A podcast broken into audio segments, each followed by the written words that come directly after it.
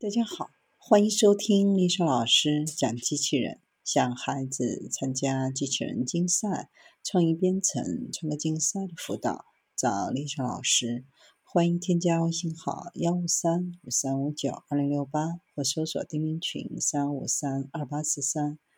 今天丽莎老师给大家分享的是，通过变形实现自主导航和驱动的微米级机器人。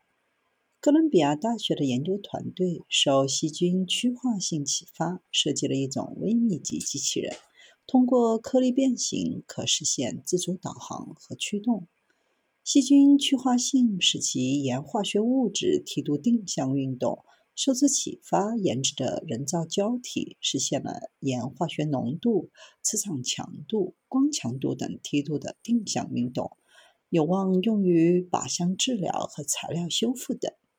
然而，微米颗粒的布朗运动暂时还无法忽略，难以实现微梯度驱动的定向运动。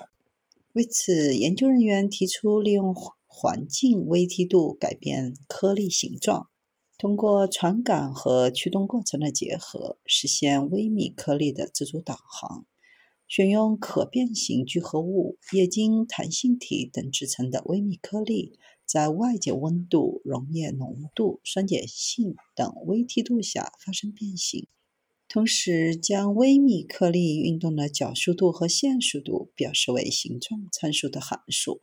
微米颗粒组成的机器人就能在外界微梯度的作用下实现螺旋式自主运动。